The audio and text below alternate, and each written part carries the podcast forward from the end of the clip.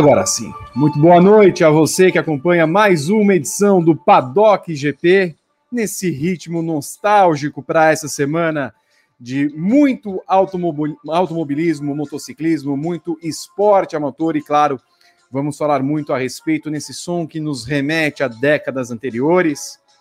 GP da Emília-Romanha acontece no final de semana. Temos também é, MotoGP em Portugal. Temos a estreia da Indy no GP de Barber, no Alabama. Temos uma série de elementos para falar. Cultura agora transmitindo a Indy é, nesse ano.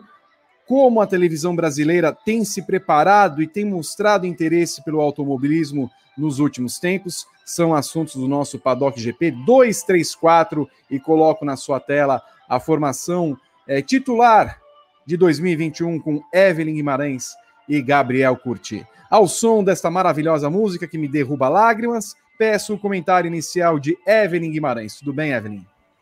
Oi, Vi. boa noite, boa noite, Gá. Rodrigo Berton, que já está nessa transmissão, também por trás dessa transmissão, e a todos que já acompanham o Paddock GP. Olha, também fiquei muito feliz quando eles anunciaram isso hoje, hoje à tarde.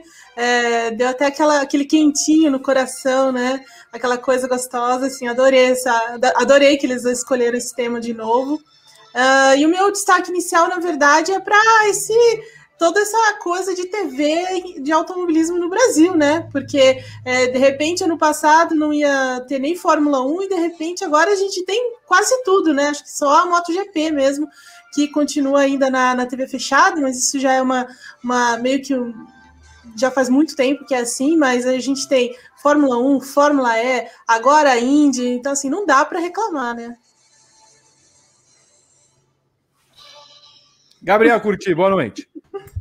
Boa noite, Vitor, boa noite, Eve, boa noite, Berton e todos que estão nos acompanhando em mais um Paddock GP. É, bom destaque da Eve, acho que realmente uma loucura de como as coisas mudaram em tão pouco tempo. O pessoal estava com medo que a Fórmula 1 fosse parar em lugar nenhum e de repente a gente tem tudo na TV aberta.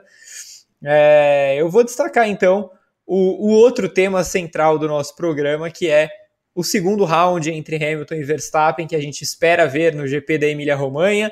É, uma Red Bull que promete ser ainda mais forte do que foi no Bahrein e uma Mercedes que garante que não vai ser tão ruim quanto esteve no Bahrein, mas que diz que a Red Bull ainda está na frente. Então vamos ver se alguém está blefando, qual é a ordem de forças nessa segunda etapa, três semanas depois da primeira. Vamos ver se esse tempo foi suficiente para juntar mais Mercedes e Red Bull. Você acompanha o nosso programa através do YouTube, da Twitch, twitch.tv barra grande prêmio. Nós vamos privilegiar nesses primeiros momentos o pessoal que mandar é, os comentários pela Twitch.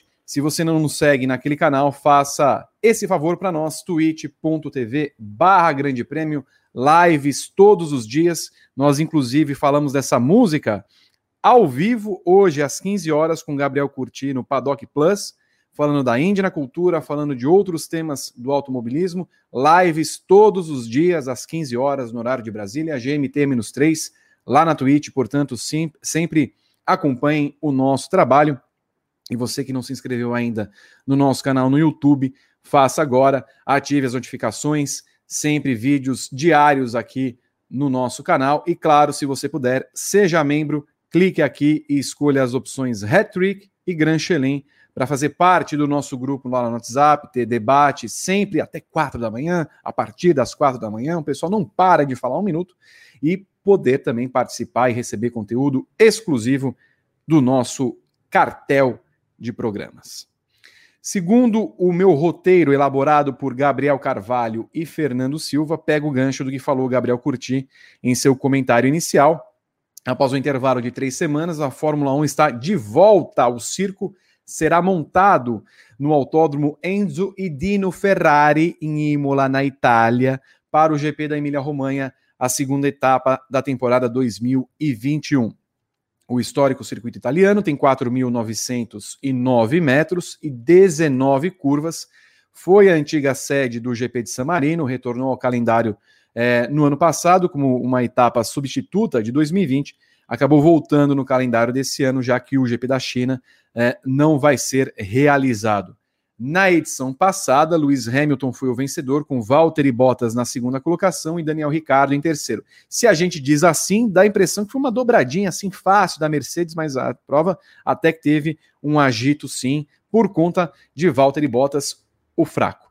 No cenário atual, Evelyn Guimarães, Hamilton lidera o campeonato com sete pontos de vantagem para Verstappen. E quem é que chega é, com favoritismo a Imola? Verstappen ou Hamilton?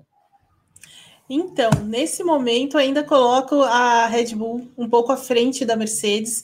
É claro que três semanas aí, com certeza, é, todos os engenheiros da Mercedes se debruçaram sobre os dados, é, sobre o conceito do carro que eles é, tomaram para esse ano, os problemas ainda com a, com a traseira do carro, os problemas ainda do com o downforce do carro. Então, acho que eles se, se debruçaram em cima disso, mas ainda assim acredito que a, a, Red Bull ainda chega um pouco na frente, porque ela estava na frente é, no, no, GP do Bahrein. É claro que a Mercedes trabalhou um pouco com a estratégia, tra trabalhou um pouco com é, a sensibilidade que o Hamilton tem com relação aos pneus e tudo mais, é, e também um pouco da, da, né, daquela malandragem, no bom sentido dele, de levar um pouco o, o Verstappen ao erro ali no, na parte final da corrida, mas, é, acima de tudo, a Red Bull tinha um melhor carro do que a, a, Mercedes em forma de termos gerais, né? Porque mesmo quando o Verstappen sai atrás do Hamilton nas duas vezes durante a corrida, ele chega no Hamilton de novo, né? Então, assim, ele impõe um ritmo muito grande de corrida. Ah, claro que as pistas são diferentes, né? A, a, pista do Bahrein é muito mais quente, muito mais abrasiva, uma pista grande, assim, larga. Então, assim, né, com, correndo à noite, tem características muito, características muito diferentes. Mas é, Imola já é mais seletiva, embora a gama de pneus seja a mesma, né? Então, assim, por isso ainda coloco um pouco mais a Red Bull à frente. Acho que o Verstappen chega em vantagem, apesar da desvantagem no campeonato. Gabriel, é uma prova para a Red Bull se recuperar no campeonato. Ela deve entender que tem um melhor carro nesse primeiro momento e que perdeu uma oportunidade de vencer o GP do Bahrein ao não cercar o Hamilton e a Mercedes que se aproveitaram daquele momento. E é uma pista propícia para isso, inclusive. Pois é, a gente está falando de, de uma pista completamente diferente no Bahrein, não só é, por algumas características, mas também pelo perfil de como se ultrapassar, por exemplo. É muito difícil passar em Imola mesmo com as reformas e com a corrida do ano passado não tendo sido horrível, nenhuma corrida praticamente ano passado foi horrível, então uhum. é, não é muito parâmetro. Assim, Imola continua sendo uma pista muito seletiva, uma pista em que é difícil você acompanhar o carro da frente, é difícil você ultrapassar. E no Bahrein é o completo oposto, né? O Bahrein é uma das melhores pistas que a gente tem no calendário para se ultrapassar, não só nos pontos de DRS. O Bahrein tem pontos no miolo que dá para você fazer manobras. Imola é muito mais complicado. É, então tem esses dois pontos. Provavelmente quem tiver na frente é, vai ganhar. Né? Não, não, é simplesmente uma briga que até as últimas voltas é, vai ser trocando posição, coisa que a gente vê em outras pistas. Isso não existe. Então, mais do que nunca, uma classificação boa é fundamental. E aí eu aposto, é, sei lá, se eu tivesse 10 fichas, eu colocaria 8 na Red Bull, porque a gente viu no Bahrein que a Red Bull teve uma vantagem de classificação gigante em cima da Mercedes. Então, por mais que a Mercedes deva descontar essa vantagem em três semanas, em uma pista em que ela espera um pouco mais, mesmo assim, a gente viu uma vantagem muito grande para a Red Bull. Então, a Red Bull é favorita, pelo menos a pole, favorita destacada. E aí, nesse momento, isso já obriga a Mercedes a entrar mais uma vez com uma estratégia ousada, com uma estratégia próxima do que ela fez no Bahrein, tentando dar um pulo do gato tentando um, under, um undercut eventualmente, é parar duas, três voltas antes da Red Bull, ou talvez mexer completamente na tática como ela mexeu no Bahrein e fazer algo que nem a Pirelli espera? Pode ser. É, então, se a Mercedes fizer isso, e eu acredito que ela vá fazer isso, a Red Bull precisa marcar. Se a Red Bull deixar para fazer o mesmo que ela fez no Bahrein, ela vai perder a corrida de novo. E, e, e, com um fator extra, né? Além de ser difícil para o Verstappen chegar no Hamilton, como já foi em Sakir, dessa vez vai ter que ultrapassar. É, e é muito mais difícil passar na Emília-Romanha do que passar no Bahrein. Então, acho que esses dois pontos vão ser fundamentais. Além dos carros, ritmo de corrida, dos pilotos, isso tudo pesa. Mas a classificação e a estratégia vão ditar o ritmo dessa corrida.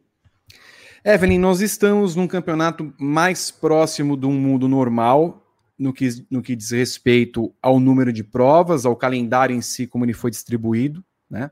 Não é um, é, é um mundo que a gente vive parecido com o do ano passado, mas de um calendário similar ao de 2019 para antes. Mas é uma temporada que começa com um espaçamento. A gente falou isso na semana passada. É estranho não ter uma corrida de Fórmula 1, pelo menos entre duas semanas, né? Ter três semanas é muito raro. E nós vamos reclamar daqui um pouco que vai ter uma série de corridas em, em breve. Mas, até nisso, digamos, a Mercedes deu sorte. Porque ela teve duas semanas para arrumar o carro, aquela traseira daquele carro rabesco, né? E agora, depois de vencer a primeira prova, que talvez ela não esperasse, ela teve mais oportunidade para tentar adaptar esse carro, mais tempo ainda do que até a pré-temporada para o GP do Bahrein, para arrumar esse carro e entregar algo muito melhor. É, essa Mercedes deve vir muito mais próxima. É uma característica da pista que também pode aproximar os dois, ou de fato a Red Bull também deve ter mexido alguma coisa. A gente também tem a questão do rake, que a gente tem falado, né? A diferença da, da altura da dianteira para a traseira do carro. Muita uhum. gente falando que a Mercedes e a Aston Martin vão sofrer por ter um rake menor do que o Red, da Red Bull esse ano me, me, me coloque as ações nesse cenário, Evelyn Guimarães. Então, Vi, é, como eu disse, assim, a Red Bull ela está na frente por ter um carro é, mais estável do que o da Mercedes.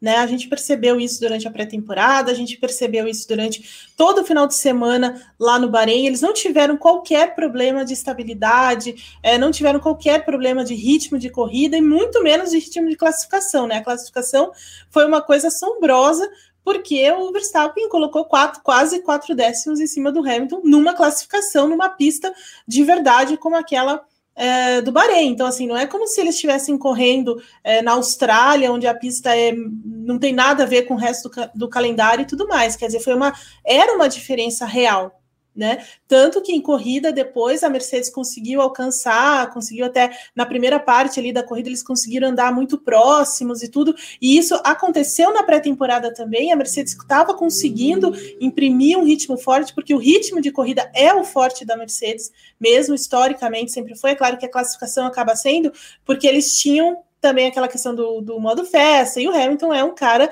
especialista em classificação mas a, o ritmo de corrida é realmente o forte deles.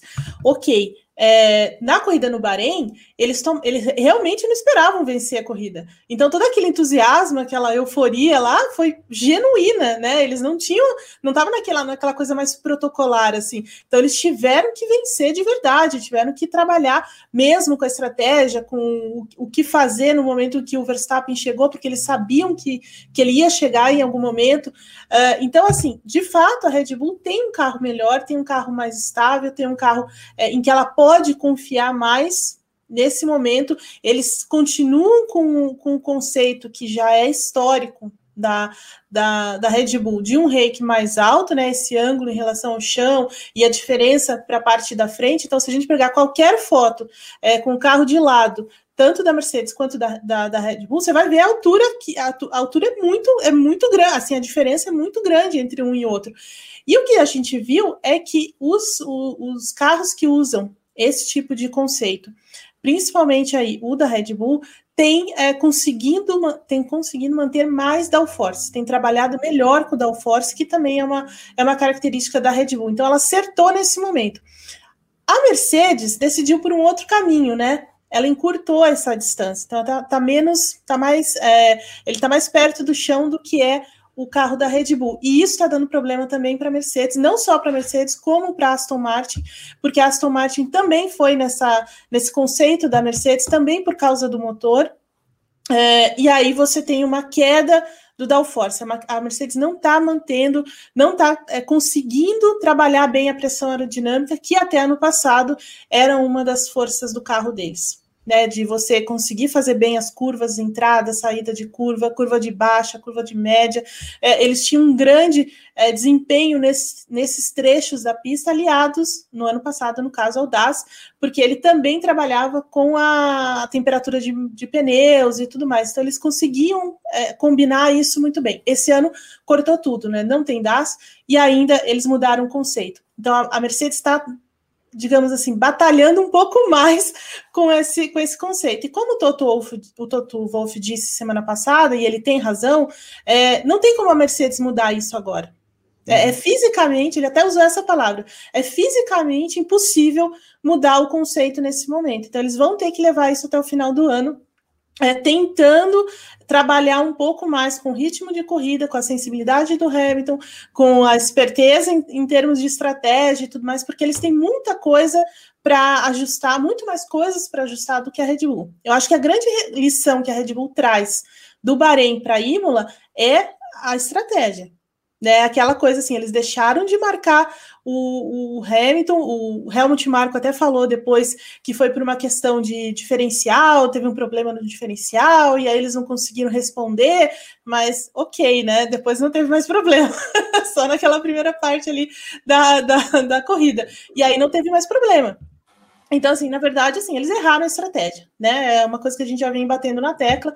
Eles simplesmente ignoraram a Mercedes e foram naquilo que eles acharam que era um certo, é, que, era, que estava certo, confiando nessa margem aí de, de desempenho, tá? Na verdade, não estava tão errado assim, porque o Verstappen conseguiu chegar no Hamilton, mas é, é isso que o Gá falou agora há pouco. No Bahrein, ainda tinha como ultrapassar, não só na, nas retas, no, né, nos trechos de DRS, mas também no miolo da pista. Imola não dá. Imola é diferente, né? A pista extremamente seletiva, uma pista curta, uma pista bem estreita, é, bem manhosa mesmo. Então, assim, eu acredito que assim a Red, a Red Bull vai manter essa performance, não vai cair. E a Mercedes dá um passo à frente por conta das três semanas né, que certamente eles não ficaram parados, a gente sabe, conhece como é o, a recuperação da, da Mercedes nesse sentido, ela trabalha muito dentro da fábrica, eles praticamente testam a exaustão todos os componentes, todas as mudanças é, que eles fazem, então assim, é muito, muitíssimo difícil que a Mercedes chegue ainda é, muito atrás da Red Bull. E eu acho que a pista vai ajudar nesse sentido, acho que a pista vai ajudar a encurtar ainda mais essa distância, se não colocar as duas em pé de igualdade. Posso só acrescentar uma coisa ao que a Eve disse? Por favor. É, que eu, eu, a explicação é perfeita sobre o porquê a, a Mercedes está tá atrás e, e por que, que ela não pode mexer. É, inclusive, a mesma coisa para Aston Martin, também não tem como mexer. É, e só para acrescentar uma informação, né? Esse ano, especialmente, é, especialmente não, esse ano, diferentemente dos outros, as equipes tiveram que homologar a suspensão é, antes do campeonato elas não podem mexer na suspensão por causa do regulamento da Covid. É, então, isso impede que você mexa no, no reiki do carro é, de maneira assintosa, porque você precisa de outra suspensão se você mexer no reiki do carro, entendeu? É, então, é, é, basicamente por isso que o Toto falou isso, é, que é fisicamente impossível. O Otmar Zoffneuer falou a mesma coisa, ele falou, nem que eu quisesse, eu poderia subir, sei lá, 3, 4 centímetros o reiki do meu carro, 10 centímetros. Eu não poderia fazer isso, porque se eu fizesse, eu teria que ter uma suspensão nova. E eu não posso ter uma suspensão nova, porque o regulamento desse ano não permite. Então, o reiki do jeito que tá, vai ficar. A Mercedes, a Aston Martin vão ter que trabalhar com o que elas têm.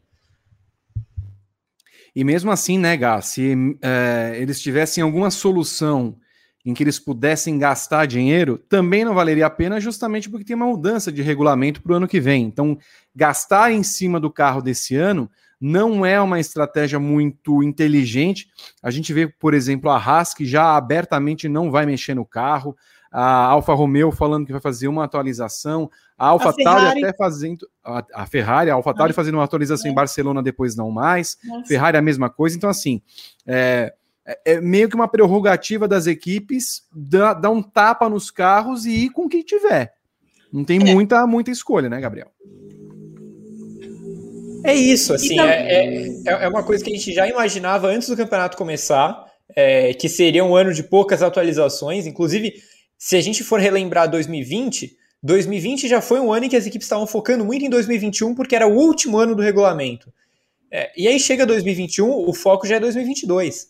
É, do final do ano passado já tinha equipe pensando em 2022. E tem que ser assim mesmo. Porque é, do que adianta você ter um brilhareco essa temporada, que às vezes não se paga, às vezes você faz uma atualização que não funciona, é, mas não tem por que você apostar numa coisa e achar uma mágica, uma coisa que vai durar um ano só. E aí ano que vem você começa perdido. E, então eu acho que isso é muito importante a gente sempre frisar. É, é bem provável que a ordem de forças que a gente veja esse ano não se repita no que vem. Talvez não se repita em nada, porque as equipes vão ter conceitos completamente diferentes e que elas já, já estão trabalhando. E só lembrando, né, Evelyn, é um conceito uhum. muito mais simples do que desse ano, né? É quase uma limpeza Sim. do carro que você tem que é, aumentar, por exemplo, a traseira. É um carro muito mais. É, visualmente mais radical, né? Você acha que é um aqueles carros futuristas, né? Sim. Mas é um carro muito mais limpo que até lembro da Indy. Não que o da Indy seja a coisa mais evoluída em termos de carros que a gente vê, mas é um carro limpo, né? Você não tem aleta, você não tem side pods, você não tem hardboards, eles vão tirar nada. tudo, vão tirar Exato. tudo.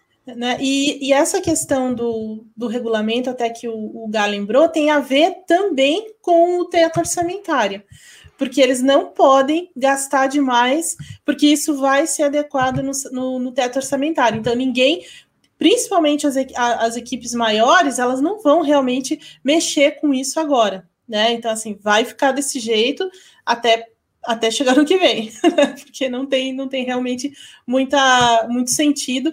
E isso tem a ver também com o teto orçamentário. E o carro do ano que vem é isso que vocês falaram, é completamente diferente. Tem pneus diferentes, é, é uma outra, é uma, um outro conceito aerodinâmico, outras linhas. Então, assim, é, vai ser bem interessante como, como a Fórmula 1 vai trabalhar, né? As equipes vão trabalhar com esse, com esse regulamento. Então, acredito que quando chegar na metade do campeonato, todo mundo vai, já vai ter praticamente abandonado o projeto desse ano.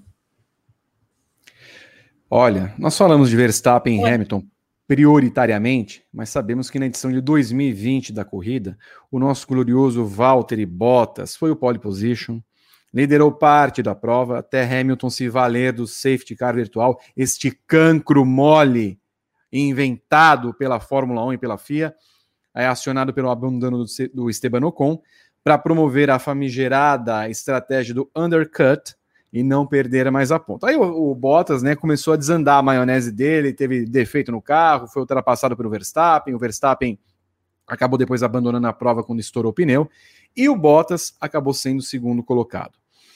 A diferença para esse ano no lado da Red Bull é que temos o Sérgio Pérez ainda se adaptando à situação que é estar numa equipe de ponta e ter um ano de contrato. É possível ver tanto Bottas quanto Pérez, Gabriel Curti, como elementos surpresas dessa corrida, como candidatos à vitória dessa corrida? Não acho. É... Ah, Por quê? Acho que assim, o Pérez está em período de adaptação. Então, ele, se, se ele, Pérez, está dizendo que ele precisa de quatro, cinco corridas para se adaptar à Red Bull, quem sou eu para colocar ele como favorito à vitória? Vou dizer que ele precisa mesmo dessa adaptação. Então, é, e mesmo tendo o que eu espero que seja o melhor carro do final de semana, eu acho que ele tem um companheiro de equipe nesse momento mais pronto, um companheiro de equipe mais talentoso, é, no momento melhor. Então o Verstappen, o Verstappen é o favorito e, e, o Pérez só vai acabar entrando nessa briga se algo acontecer com o Verstappen. De outra forma, eu não consigo imaginar. E o Bottas, além de ter todo o fator Bottas, que por si só já leva a gente a não crer que ele vai brigar pela vitória, é, ele deve estar com o segundo carro mais rápido do final de semana. Então, é, esse fator coloca o Bottas atrás sempre do Hamilton e atrás agora do Verstappen. É, então, acho muito difícil a gente imaginar o Bottas com qualquer condição de brigar. Eu só queria lembrar, Vitor, que a corrida do ano passado ela foi maluca é, por causa desse safety car do Verstappen, né? É, tudo bem que o safety car virtual causado pelo Ocon fez a, o Hamilton ultrapassar o Bottas na estratégia. Mas aí depois o Bottas começa a se perder, tem problema no carro, perde a posição para o Verstappen, e aí estoura o pneu do Verstappen, é, vem o safety car, gera aquele momento inacreditável do Russell nos pontos, batendo atrás do safety car, é, e, a, e, a, corrida ganha uma, um final louco, né? Porque sobram só 12 voltas, 10, 12 voltas por aí, e, e, o pelotão andando muito próximo. Então, por exemplo, o Latifi só não pontuou por oito décimos naquela prova. A gente quase viu esse momento histórico. Viu o Kvyat bater na trave para o pódio. Inclusive, uhum. acho que a gente, vai, a gente vai falar depois do pelotão intermediário, mas a AlphaTauri em Imola ano passado era um canhão, então... É, é, podemos, eu não, eu não vou ainda falar sobre o pelotão intermediário, mas já fica o gancho aí do que esperar pra, pela, da AlphaTauri para essa corrida, Evelyn Guimarães. E Pérez e Bottas. Pérez e Bottas, assim, hum. eu, eu, concordo muito com, com o Gá. É, acho que o Pérez ainda precisa de algumas corridas mesmo, como ele disse, de adaptação, acho que não é tão simples assim. E acho que ele deve estar se colocando muita pressão por isso, e talvez as coisas até desandem um pouco. Mas assim, não tem como você colocar o, o, o Bottas em uma posição de protagonista, não, né? Porque você tem um, um Verstappen, é, como o Gá disse muito bem, completamente é, à vontade nesse carro, andando muito forte. É, agora, ainda mais mordido por, porque, pelo que aconteceu lá no Bahrein, então acho que ele não vai cometer outros erros, não vai é, também cair em armadilhas tão facilmente como ele caiu lá com o Hamilton. Acho que vai estar mais ligado nisso. É o favorito a corrida também. É, e o Hamilton é, é, o Hamilton, né? Então ele vai estar sempre ali, é, uma ameaça grande se, seja lá o que aconteça, se ele largar na segunda posição, se largar com pneus diferentes da Red Bull, enfim, a gente nunca pode descartar. E o Bottas é o cara que vem atrás de todo mundo, assim, né? É, agora vai ficar muito feio se ele perde para o Pérez. Né, o Pérez se adaptando ainda, o Pérez tentando chegar, é, ainda tentando encontrar o lugar dele ali dentro da Red Bull e ainda assim andando na frente do, do Bottas. Não será uma surpresa, tá? Porque o Bottas, assim, eu acho que é, é ele não. O que a gente está sentindo é que assim ele, é, ele não veio com aquela versão, aquela tentativa de versão 3.0, 4.0, sei lá, 5 alguma coisa. Ele não tá assim, ele, ele sentiu realmente aquele negócio que aconteceu no ano passado. Eu acho que ele ainda está é, sobre aquele efeito do Russell lá na, na, em Sakir, viu? Eu não, não, não consigo ver o Bottas ameaçando ou tentando fazer alguma coisa a mais, é, como aconteceu até. Aconteceu em alguns momentos no ano passado. Acho que ele ainda está sob efeito do que aconteceu no ano passado, então não coloca o Bottas nessa, nessa posição. Ele vai ficar atrás como um coadjuvante, assim, meio que de luxo e tal, tentando marcar os pontos, porque ele já tomou uma chamada na prova passada, né? Ele não conseguiu tentar chegar no, no, no Verstappen, é, ele já tomou algum pito lá do, do Toto Wolff, tentou retrucar a equipe, também levou um, oh, que é isso, né? Da equipe, então assim, o Bottas não tá na, na melhor fase dele, não, viu? Mas será importante, assim, se ele conseguir pelo menos fazer uma, do, uma dobradinha, ou sei lá, cravar a pole, de repente ele limpa um pouco a barra dele na, na Mercedes, mas é, eu não, não tô apostando nisso, não. Um dos temas que eu até peguei no GP 10 que fiz para esse domingo, Gabriel, foi como o Toto Wolff tem se mostrado um cara muito mais sincero, que não é de se esperar de alguém que tem que é austríaco, tem uma personalidade muito extrovertida, não é um cara que sai falando as coisas e que tem nos últimos tempos é, falou sobre os maquiavélicos companheiros de é, profissão que ele tem na Fórmula 1. Aí ele começou já a dar nome aos bois que eram, no caso, naquele caso, uh, Zac Brown e Christian Horner, que ele falou que espalham merda, tal qual o Luiz espalha lixo do pica-pau. Mas sabemos que tem também Matia Binotto nesse balaio todo. Então, ele está num meio em que ele é, já não gosta das pessoas com quem ele lida, já não pode avançar além do que ele é como chefe de equipe na Mercedes, porque vetam a sua posição, e começa a dizer à torta e direito que não está muito contente com as coisas e também pegando pelo que a Evelyn falou sobre o Bottas. Claramente está descontente com o seu piloto. É de se esperar que é, os rádios do Bottas ou a pressão sobre o Bottas aumente a cada corrida se ele não tiver um bom resultado com críticas efusivas do seu chefe de equipe? Eu tenho minhas dúvidas se é, nas entrevistas isso vai acabar se repetindo. Uhum. Porque o que a gente viu no Bahrein foi o Toto Wolff falando claramente: a gente não tinha outra coisa para fazer com ele. A gente fez o que dava para fazer, o que ele mostrou na pista, a gente seguiu. É, então, assim, ele foi muito sincero e, e, ele expôs o piloto dele naquele momento. É, eu não estou aqui julgando se ele está certo ou está errado, mas, mas foi o que ele fez. É, eu não sei se ele vai repetir esse expediente sempre, porque eu acho que isso aí azedaria o clima de um jeito irreversível para uma temporada que, infelizmente, para a Mercedes, ela precisa do Bottas, porque ela tem uma outra equipe esse ano. Ela não uhum. vai ser campeã mundial de construtores por osmose, então, é, é, de, algum, de algum jeito, ela precisa que o Bottas faça alguma coisa. Agora, internamente e nos rádios, eu acho que a gente vai ver muito isso. A gente vai ver muito Bottas é, querendo alguma coisa diferente no rádio, tomando uma, uma resposta atravessada.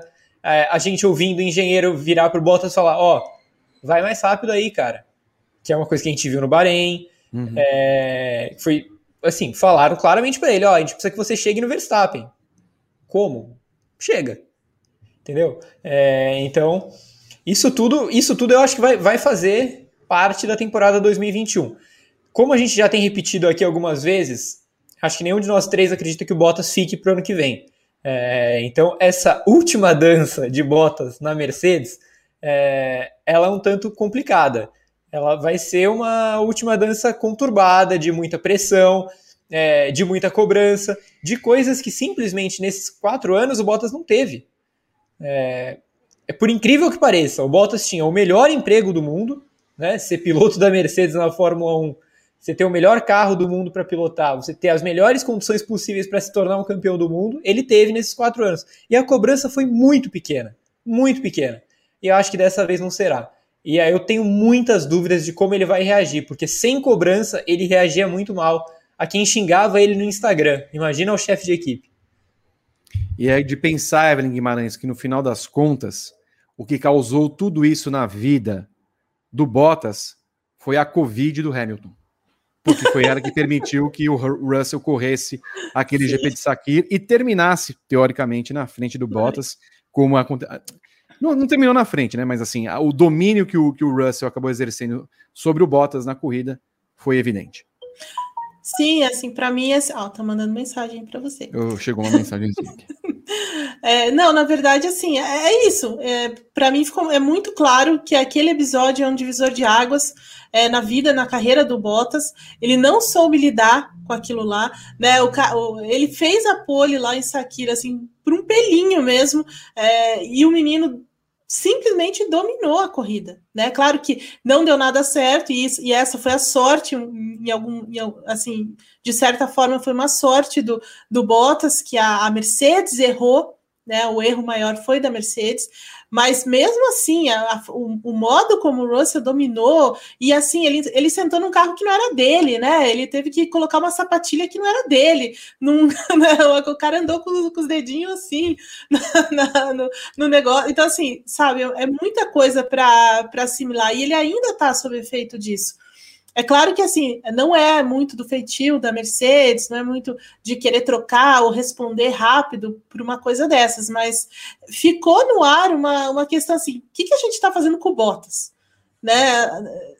Tipo, né? Porque é, ele sentiu muito o peso daquilo ali, e nesse começo de campeonato também sentiu muito, é, ainda sente, ainda tá sob efeito disso. Então, assim, é, e para mim é muito claro é, que esse é o último ano de Mercedes e talvez o último ano de Fórmula 1 porque eu não vejo muitas opções para o Bottas, porque, ah, tudo bem, e se fosse uma troca, né, entre o Russell e o Bottas, o Bottas é, passando a pilotar na, pela Williams, acho muito difícil isso acontecer, porque tenho certeza que a Williams vai atrás de algum piloto pagante. Alguém que pague muito bem, muito mais do que o Bottas ou só o, o acordo da Mercedes é, possa fazer. Né? Eu acho que a, a, a, Williams vai querer alguém que traga mais grana ali para a equipe. Então, e, e aí o Bottas vai para onde? Né? As opções são muito poucas. Então, assim, o coin. Deu na Indy, ou para Fórmula E, sei lá. Mas assim. É, Skoda no Mundial de Rally. Scott, que ele já vem de fato andando há algum tempo, né? Então, assim, é, eu vejo a carreira do, do Bottas é, num momento muito delicado mesmo, na corda bamba. É isso, né, Gabriel? O Bottas não tem muita chance de ficar na Fórmula 1 se não, não ficar na, na, na Mercedes, né?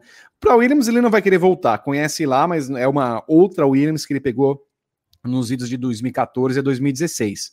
É, e talvez a Williams com o Darrellton Capital não vai querer nada com esse piloto, vai manter uma dupla mais jovem e abastada financeiramente. E aí sobraria a Fórmula E. A Mercedes não vai querer na Fórmula E o Bottas, tirar o, o Nick De Vries nem o Van Dorn, que vem. De Vries venceu a primeira corrida do ano, Van Dorn venceu a segunda corrida em Roma, não vai querer mexer nesse time que está indo bem com um carro que vai muito bem. Então, Acho que o, o destino do Bottas realmente vai ser o Mundial de Rally, alguma coisa nessa linha mesmo. Ah, não, eu concordo plenamente com a Eve. Eu não consigo ver ele em outra equipe do grid. Não acho que ele tenha a menor motivação também de. Primeiro, eu, eu não vejo as equipes indo atrás do Bottas e não vejo o Bottas querendo ficar na, nas equipes. É, por exemplo, se chega uma proposta da Alpine, eu duvido que o Bottas aceite. Vai fazer o que na Alpine? Ser companheiro do Alonso. É, então, assim, me parece que o Bottas já também tem, chegou num estágio que ele está esgotado. É, ele sabe que não vai mais para frente. Ele, assim, o Bottas assinou com a Mercedes em 2016 para 2017 é, para ser campeão do mundo. E ele não cumpriu o objetivo. Ele nunca passou nem perto disso. Então, a, a partir desse momento, o Bottas sentiu que virou, virou a chave, entendeu? É, então, é, eu duvido muito que ele, que ele fique na Fórmula 1. Eu acho que ele não fica na Mercedes nem na Fórmula 1. Não vejo Bottas na Indy, na Fórmula E. Eu acho que, de verdade, ou ele para e some, assim. E isso é uma coisa que os finlandeses fazem, inclusive, né? Saiu da Fórmula 1, ou vai correr de rally ali, ou desaparecem. É, eu acho possível isso acontecer. Um ano sabático, e aí volta correndo com a Toyota no Mundial de Rally, enfim.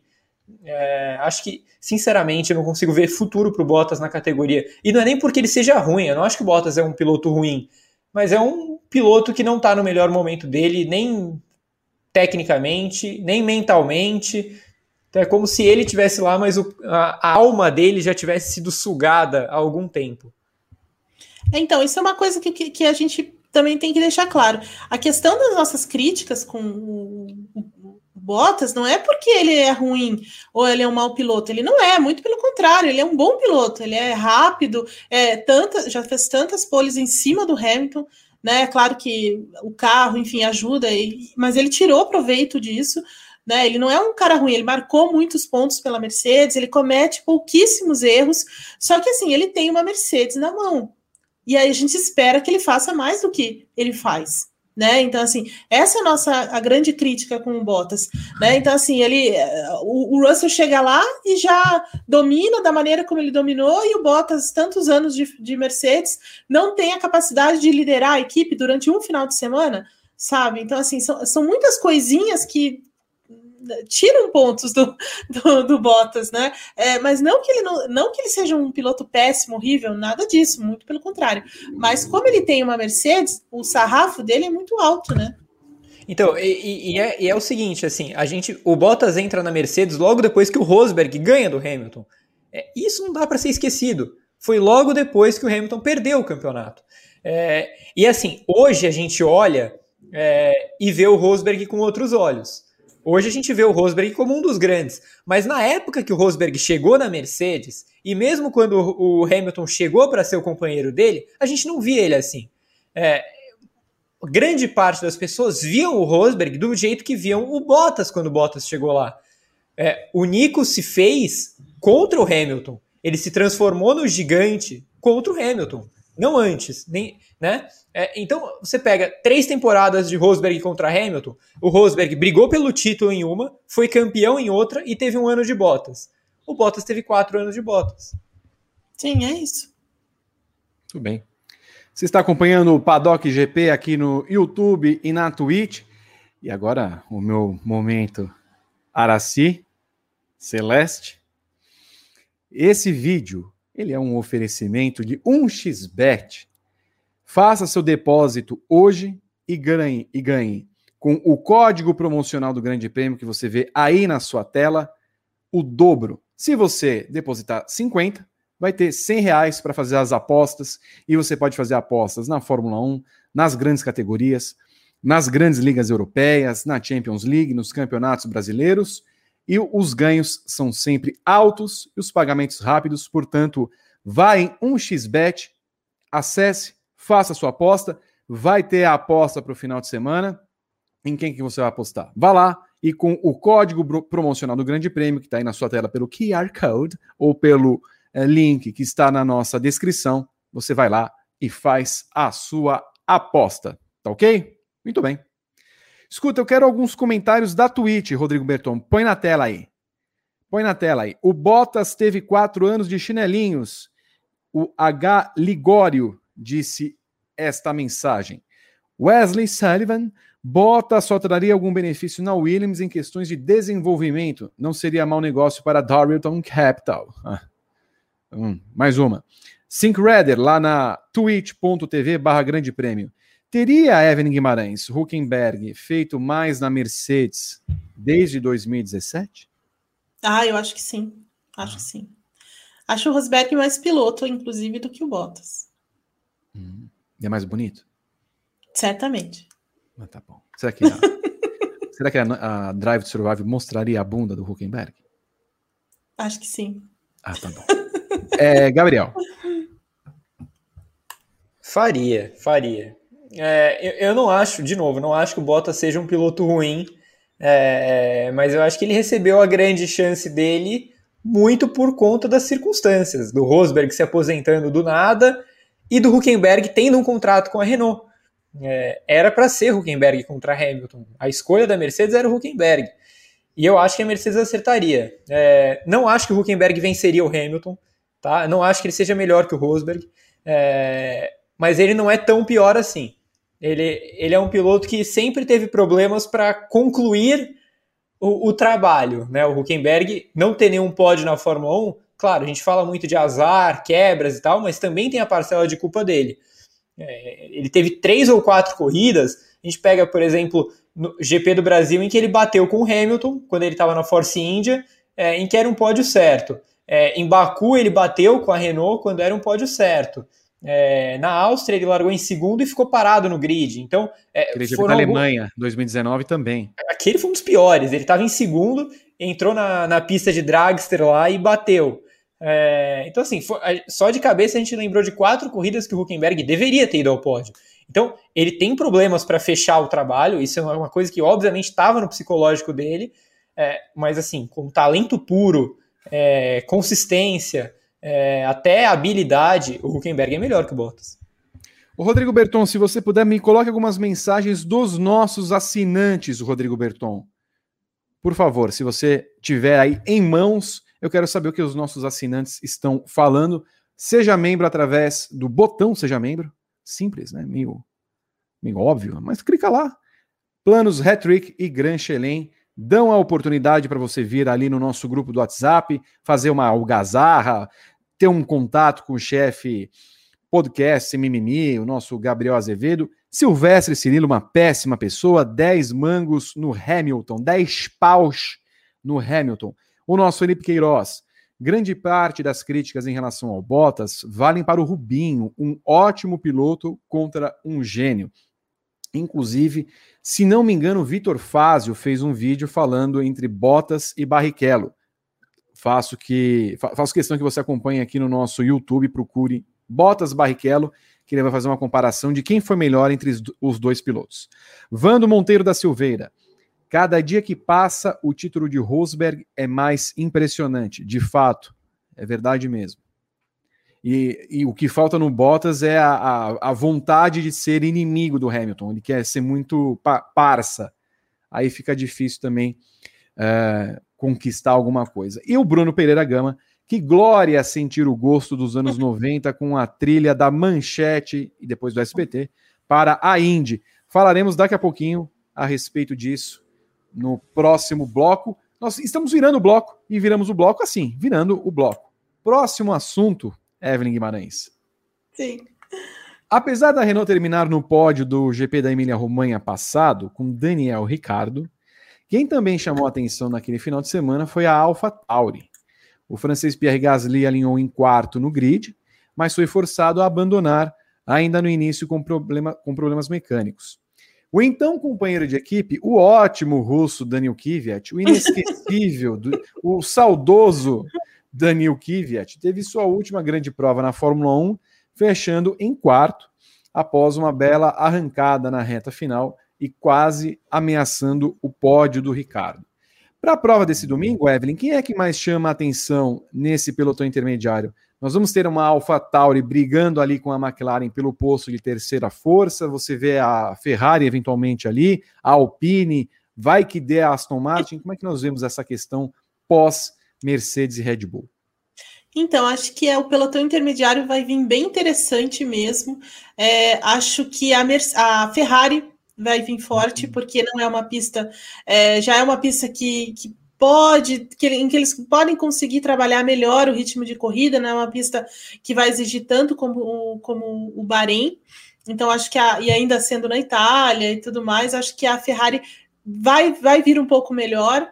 Uh, tem dois ótimos pilotos lá dentro da Ferrari. A Ferrari tá realmente ela mudou algumas coisas que surtiram algum efeito. É claro que o ritmo de corrida no momento, pelo menos do que a gente viu no Bahrein, foi o grande calcanhar de Aquiles deles, embora eles tenham melhorado muitíssimo em velocidade de reta e tudo mais, que era uma grande, um grande problema é, até ano passado, muito em função do motor, motor novo e tal.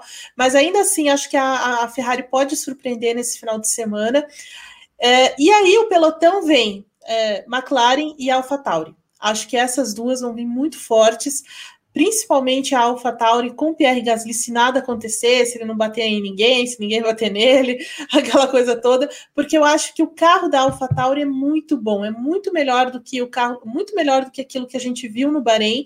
É, é um carro muito rápido, é um carro que tem é, um ritmo sólido na mão do Pierre Gasly. Acho que ele vai conseguir tirar mais desse carro. Então, é, para mim, a, a Ferrari aparece como uma surpresa ali junto com a McLaren, que continua muito bem. Né? É claro que a, a, corrida no Bahrein, assim, a gente esperava um pouco mais dela, eu esperava pelo menos um pouco mais dela, mas mesmo assim o carro é bom, a gente percebeu isso. A McLaren, inclusive, ela tem o um motor Mercedes, mas ela não tem, ela, ela optou por coisas diferentes da, da, da Mercedes em termos de desenho da parte traseira, é, caixa de câmbio, que é ela mesma que produz. Então, assim, a, a McLaren está um pouco diferente no, se a gente for colocar McLaren e Aston Martin como equipes clientes né, da, da Mercedes, então ela não tem os, os mesmos problemas que a, que a Aston Martin está enfrentando, por isso ela está mais forte, né? E aí acho que o Ricardo também vai conseguir se encontrar melhor nessa pista, junto com a AlphaTauri. E lembrando, né, Gabriel, a AlphaTauri faz questão de mostrar para todo mundo que treina em Imola como se fosse um circuito da sua casa. Tem até vídeo hoje da, da AlphaTauri uh, com, com Tsunoda e, e Gasly andando lado a lado, fazendo vídeo promocional, mas eles pegam os carros dos anos anteriores para dar quilometragem aos seus pilotos e fazer com que conheçam cada vez mais o circuito. É o que eu ia falar, a fábrica da AlphaTauri é do lado de Imola, né, a fábrica de Faenza. Então, a, a AlphaTauri é a equipe local lá. A gente vê muito isso em Silverstone, com metade do grid. No caso da AlphaTauri é Imola. A equipe é basicamente sediada lá. E isso fez total diferença no passado. A AlphaTauri entrou como a terceira força daquele final de semana por causa dessa experiência, porque ela já tinha testado lá o carro, é, ela chegou muito mais pronta do que as outras. Eu acho que isso se repete esse ano. É, Para mim, a AlphaTauri é a terceira força do final de semana. É, ano passado, se a gente for lembrar, o Gasly classificou em quarto e o Kvyat terminou em quarto a corrida. Né? O Gasly abandonou com um problema mecânico que ele já teve antes da largada. Eu acho que a AlphaTauri é, teoricamente estaria em quinto, podendo brigar até mais à frente, dependendo do que acontecer com o Pérez, do que acontecer com Bottas. Hum. É, acho, acho que é um final de semana muito interessante para eles. Se a gente for pensar em performance pura, foi a melhor corrida da AlphaTauri ano passado. Melhor do que a vitória do Gasly na Itália. Falando só de performance. Foi a, a Emília Romanha. Porque até o Kvyat, que teve uma temporada terrível, chegou em quarto. Né? Então, acho que isso indica bem. Curiosamente, a McLaren não andou bem lá ano passado. Né? A McLaren classificou em nono e décimo e, e foi terminar a corrida em sétimo e oitavo é, com uma corrida atribulada, em que o Gasly abandonou, em que o Verstappen abandonou, não foi um grande resultado. É, eu estou curioso para saber o que a McLaren desse ano, que é completamente diferente da McLaren do ano passado, vai aprontar. Estou com a Eve. Acho que a McLaren chega em, ali em pé de igualdade com a Ferrari. É, eu diria que são as duas equipes que mais devem ameaçar o Fatauri nesse posto de terceira força. A Ferrari já não andou mal lá ano passado, até porque, se a gente for pensar era um carro que sofria muito, principalmente com o motor. E em Imola o motor não faz tanta diferença quanto faz, por exemplo, em Monza, em Spa, na Áustria, no Bahrein. É, então a, a, o Leclerc conseguiu andar, andar bem lá, ficou em quinto, classificou bem também. É, então eu acho que a Ferrari esse ano vai beliscar ali quinto, sexto, sétimo, com o Sainz e com o Leclerc. O resto do pelotão, hum. é, talvez a Alpine melhor do que ela esteve no Bahrein, porque ela realmente foi uma decepção não faço a menor ideia do que esperar da Aston Martin, de verdade. Eu acho que é um carro que a gente só vai descobrir a cada final de semana, porque o carro nasceu mal. É, talvez a Alfa Romeo dando mais um passinho à frente, Haas, é, Williams lá atrás e a Haas em último. Bom, eu quero fazer aqui um, um papel de advogado do diabo, né? Porque a torcida japonesa reclama. Tá reclama porque vocês ficaram falando de AlphaTauri no começo. Vocês não fizeram uma mençãozinha ao Yukinho. Ao piloto mais rápido, ao, ao Hulk mais rápido que Ross Brown viu na Fórmula 1 nos últimos tempos. O, o, o, Gabriel foi falar só o agora. Quem era a Ferrari que vai andar na frente? Ele falou: não, os dois. Leclerc e Sainz vão andar. Não foi uma separação. Vocês não deram nome aos bois, mas assim, eu quero o nome do boi o Tsunoda. Que vocês esperam do rapaz? Tá? E eu quero outro nome do outro boi aí que foi citado pelo Gabriel no final. Ah, Aston Martin vem, não sei o que mais, papapá. E o Vevé? O que, que a gente espera do Vevé? O agricultor Vevé, Evelyn Guimarães. Caramba, eu nunca vi coisas mais. É, essa essa do, do agricultor Veto é a cara dele, né? Vamos falar a verdade. Não tem coisa mais, mais própria do. A colocar aquele macacão, Evelyn, que é Mas grande, é para você colher a maçã e colocar aqui dentro, fazer que nem. E, é, é e, e não, tem casa, não tem nada mais alemão do que isso. É incrível, incrível, sério. Por experiência própria. é, então, começando pelo Yukizinho, né? Como você sentiu falta dele. É, a, a, assim, a gente, muita gente ficou muito é, impressionada com a estreia dele, inclusive o Ross Brown aí dando aquela moral e tal e tudo mais. É, mas assim, calma aí, né? Vamos, vamos com calma, né? Devagar com Andorra, só está começando. Primeira corrida do ano é sempre mais tumultuada, sempre mais estranha, apesar de ser numa pista que eles correram, sei lá, dois meses, mas assim, ele é estreante total, né? Num carro muito bom.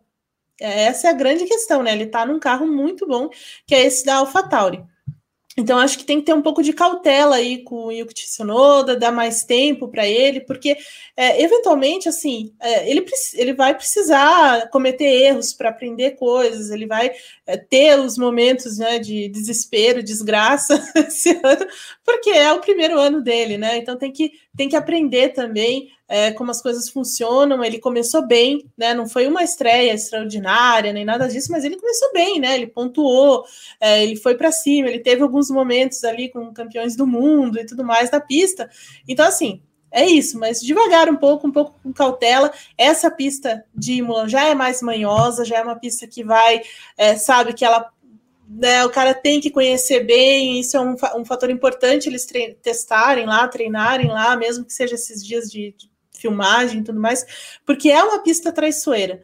Né? Ela não é tão fácil, porque pistas grandes, que nem essa do Bahrein e tudo mais, acaba sendo um pouco mais fácil, né? Do que pistas muito seletivas, pistas mais nesse estilo de Imola. Então, assim, acho que ele vai andar bem de novo por conta do carro e tudo mais, mas cautela aí, né? Vamos com cautela com, com o Yukizinho, dá tempo para ele.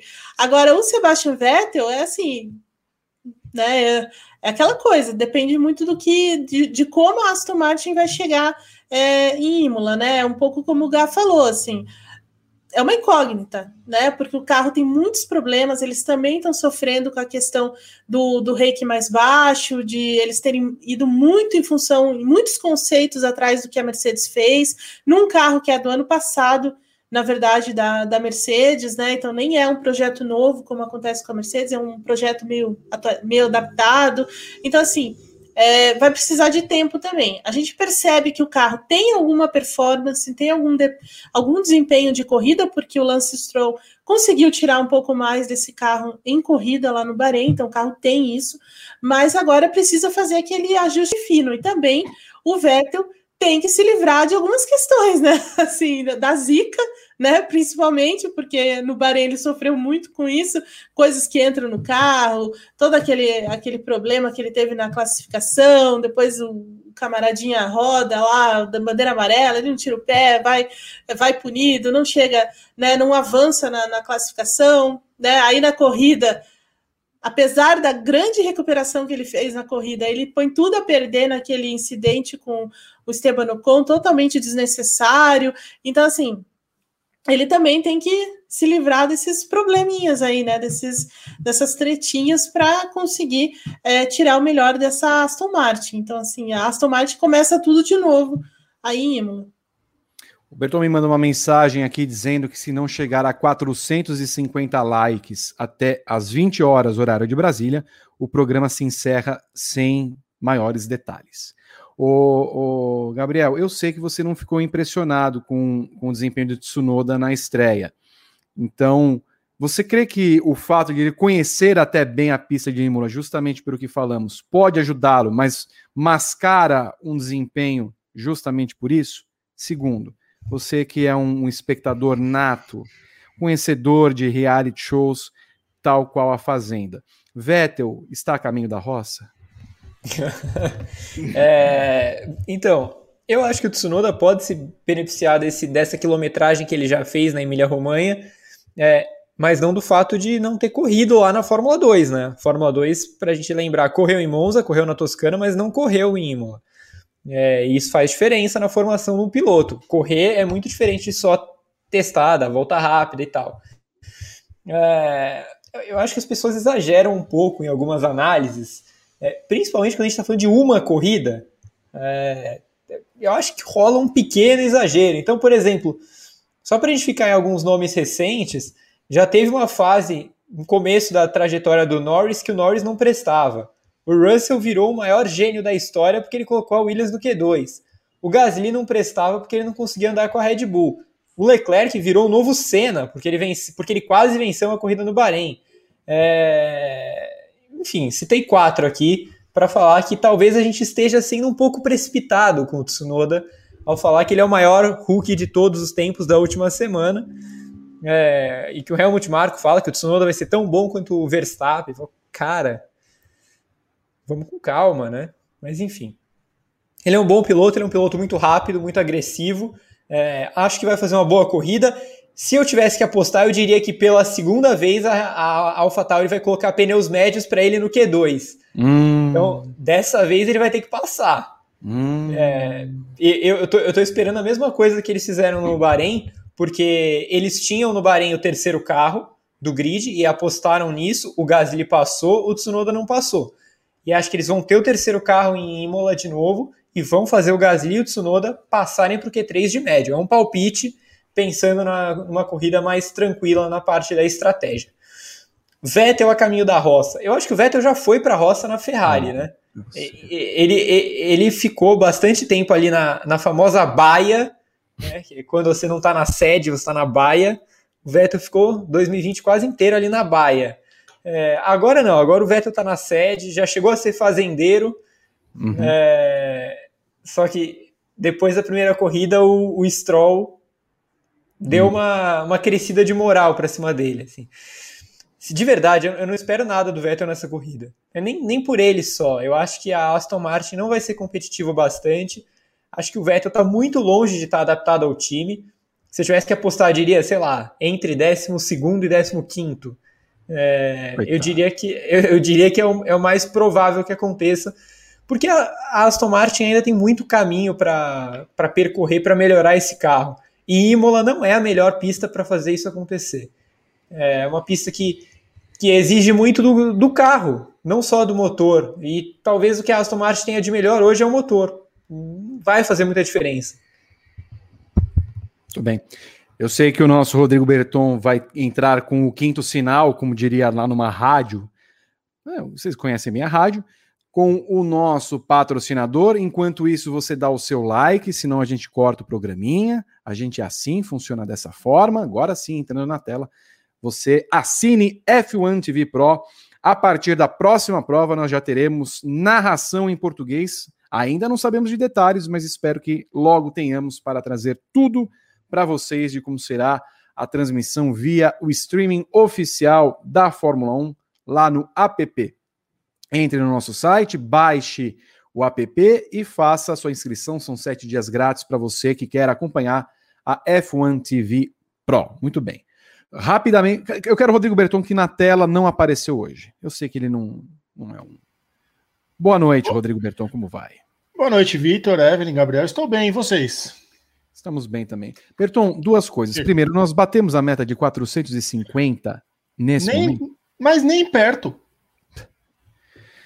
Bom, olha, então nós vamos terminar o programa. Ó, hoje tá fraco de like, é. tá fraco de inscrito no canal durante a live, tá fraco de sub na Twitch, tá fraco de superchat, tá fraco de, de comentário aqui do lado. O pessoal hoje tá desanimado, Vitor.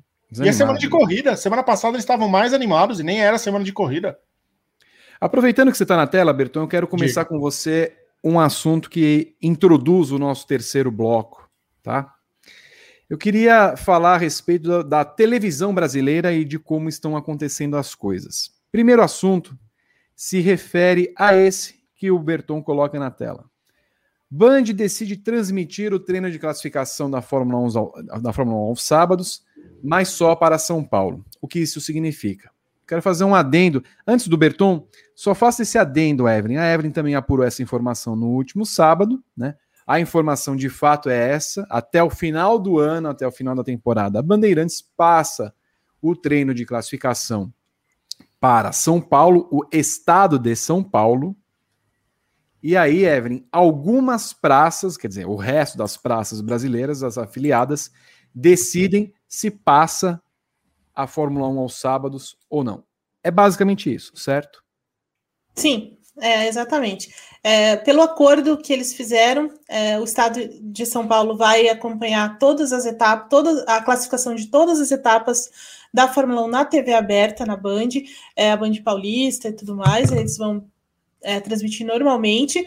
É, Para o resto do país, é, Band Esportes, né? Mas alguma, alguns estados vão, vão poder acompanhar nesse final de semana tá? Só de Imola, alguns uh, do GP da, da, da Emília Romagna, alguns estados vão fazer a transmissão por conta do acordo com as, com as afiliadas, né? Mas isso não é uma regra. Isso vai depender de corrida a corrida, final de semana a final de semana, dependendo de o que cada uma tem para o horário, e a gente sabe como funciona, né? Algumas vezes tem muitos programas uhum. da, da própria região que se pagam e tudo mais, e aí não tem como como a gente mudar isso. Mas nesse final de semana, é, exclusivamente, deixa eu pegar aqui de novo. É, então, assim, ó, além do estado de São Paulo, o Rio Grande do Sul. Oi? Oi, tudo bem, Evelyn? Como é que você está hoje? Tudo. Você está bem? Não, é porque eu, eu, tá bonita hoje, Evelyn. Você... Não, não chamei, Evelyn, mas assim, eu gosto do seu tom pastel de hoje. Gostei do seu, ah, do seu cenário hoje.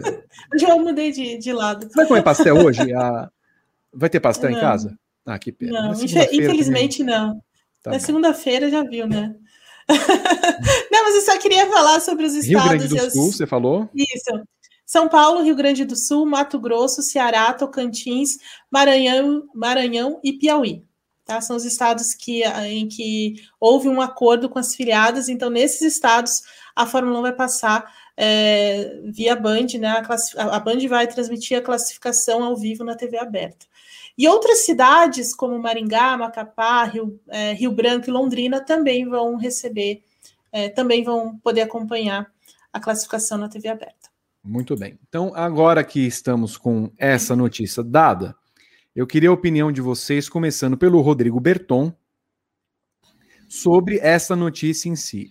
Minha impressão, como não estava definido antes, já estava falado que não iam transmitir a classificação, é uma notícia tomada de última hora, claro, na, empolgação do Ibope que teve na primeira etapa, que foram seis pontos de audiência, que para Bandeirantes é ótimo ter seis pontos de audiência. Não deu dez como dá na Globo, talvez dê uma audiência até maior pelo horário, né, pelo horário, pela concorrência nesse final de semana, seja uma audiência maior, mas a Bandeirantes toma essa, essa atitude, obviamente, respaldada no Ibope da maior, do maior estado que tem, que é a maior medição que tem, que é o estado de São Paulo. Ponto. É uma decisão é, comercial, por assim dizer. Agora, isso me causa, olhando de fora, um problema, porque você segrega a transmissão. Né? Você, você define o seu espectador como uma espécie de sortudo por ele morar em determinadas praças. Por que, que o cara que mora em Cuiabá não pode ver a Fórmula 1 só porque a decisão da afiliada dele não permite isso, ele é menos espectador que um espectador de São Paulo? Então, isso me causa esse, essa tendência de achar uma, uma transmissão quase segregada, quase privilegiada para alguns em, em detrimento de outros. Berton, sua opinião. E eu acho que acaba jogando contra a própria Bandeirantes, isso porque a galera que não conseguia assistir a classificação pela emissora vai procurar por link corsário. Uhum. E esse é um problema. A pirataria hoje é um grande problema. Então, eu acho que em vez da, da Bandeirantes ela praticamente minar a pirataria, ela está abrindo portas para a galera procurar uma infinidade de links corsários, até mesmo da própria Bandeirantes, que você acha em sites muito facilmente, e, e isso acaba jogando contra ela, porque isso não entra na contagem oficial da audiência para ela. E isso acaba jogando contra a própria Fórmula 1, visto que ela briga contra a pirataria no mundo inteiro. Então eu acho que é um tiro no pé, além disso que você falou, segrega uma parte da audiência do Brasil que ama esporte a motor. A gente viu na nossa transmissão da primeira corrida uma infinidade de gente reclamando que não estava conseguindo assistir, porque um horário ou na afiliada ou na transmissão via satélite estava passando filme, e depois ela explicou que via satélite ela não podia passar porque o Bandsat ele é ele consegue receber em países vizinhos da América do Sul, então pelo contrato com a Fórmula 1 ela não pode fazer isso. Então ela já corta uma parte da população que não tem acesso à televisão porque usa parabólica. E outra agora ela corta porque não está na praça principal da publicidade. Eu acho uma, uma decisão é, equivocada. Eu acho que a Bandeirantes poderia ela ter é, mais é, sensibilidade nesse assunto, principalmente com quem não mora nas grandes praças. Gabriel. Ah, eu, eu, sinceramente ainda acho o problema da parabólica pior do que esse da classificação, porque a gente está falando da corrida, né? É, então, das parabólicas e de algumas afiliadas também, que aconteceu no Bahrein. É, agora, assim, é, é, estranho, né? Porque ao mesmo tempo que é uma notícia positiva, porque vai mostrar a classificação, que era algo que a Globo não fazia mais. A Globo não uhum. mostrava mais a classificação. É, teve um tempo em que ela fez ali a, a migração para passar só o Q3 durante o É de Casa, aquela coisa fabulosa. Depois ela largou de mão de vez. É, então a Globo não passava isso. Para quem é de São Paulo e para quem é das afiliadas que acompanham a Band de São Paulo ou das afiliadas que vão acompanhar nesse caso, é uma bela notícia. Mas eu não consigo achar isso justo. Então, ao mesmo tempo em que eu acho que seja legal, porque é mais tempo de Fórmula 1, é, é um acesso mais tranquilo para quem não é nem é tão fã assim, tá lá zapeando o canal. É, e a Band é um dos primeiros canais que você vai lá zapear e tá passando a Fórmula 1. Isso é ótimo. Mas eu não acho que seja justo. É, sei lá, o cara, cara mora em São Paulo, vai passar um final de semana com a família no interior do Rio. Não vai ter a Fórmula 1 para passar? Por quê? Né? Então, eu não sei, é, eu não, não consigo gostar muito dessa, dessa proposta pensando na justiça, por assim dizer. Mas para quem é de São Paulo é uma ótima notícia. Quanto mais tempo de Fórmula 1 na TV, melhor. Evelyn. É, assim, eu não, eu não tenho muito mais acrescentado que os meninos falaram, eu sou dessa opinião também. Acho que não é justo com o resto do país, sendo que a, é, é a TV aberta, né? Então, a TV aberta por si só tem que ser aberta para todo mundo e acaba não sendo, né? Isso depois muito contra, porque no momento em que ela está é, tentando cativar o público mesmo, tentando atrair é, mais espectadores, trair, atrair mais público, tra cres fazer crescer a audiência. Então, a narrativa da Fórmula 1 também começa um pouco na classificação, né? O que acontece na classificação é, tem um reflexo também na corrida, e, e aí você cria essa ligação, você cria essa identificação, e de repente, porque só um pedaço é, ou só alguns, algumas praças vão, vão, vão conseguir ver e por que só a escolha de São Paulo. Então, assim, acho que é um pouco injusto realmente, é uma decisão um pouco equivocada nesse sentido. Entendo que deve, deve haver alguma questão também financeira em cima disso, outras questões, mas é, aí tem que ser um, ou, ou todo mundo ou ninguém, sabe? É, essa, essa teria que ser a decisão. Embora talvez eles estejam querendo testar audiência, alguma coisa nesse sentido, mesmo assim, é, ainda ficam com gás. É um, é um pouco injusto com um público que é ávido por essa por ter isso, né? Por ter esse, essa programação, esse conteúdo na TV aberta. E entra nesse balaio também, Vitor, a questão de que o Band Esportes ele não está no pacote básico das operadoras de, de TV a cabo.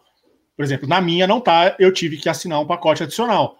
É, e também o fato de que a transmissão pela internet deles foi terrível. Eles não aguentaram a transmissão pela internet, a transmissão caía a cada minuto. Então é um problema que a Band vai ter que solucionar já para o próximo final de semana. É, eu acho muito complicado.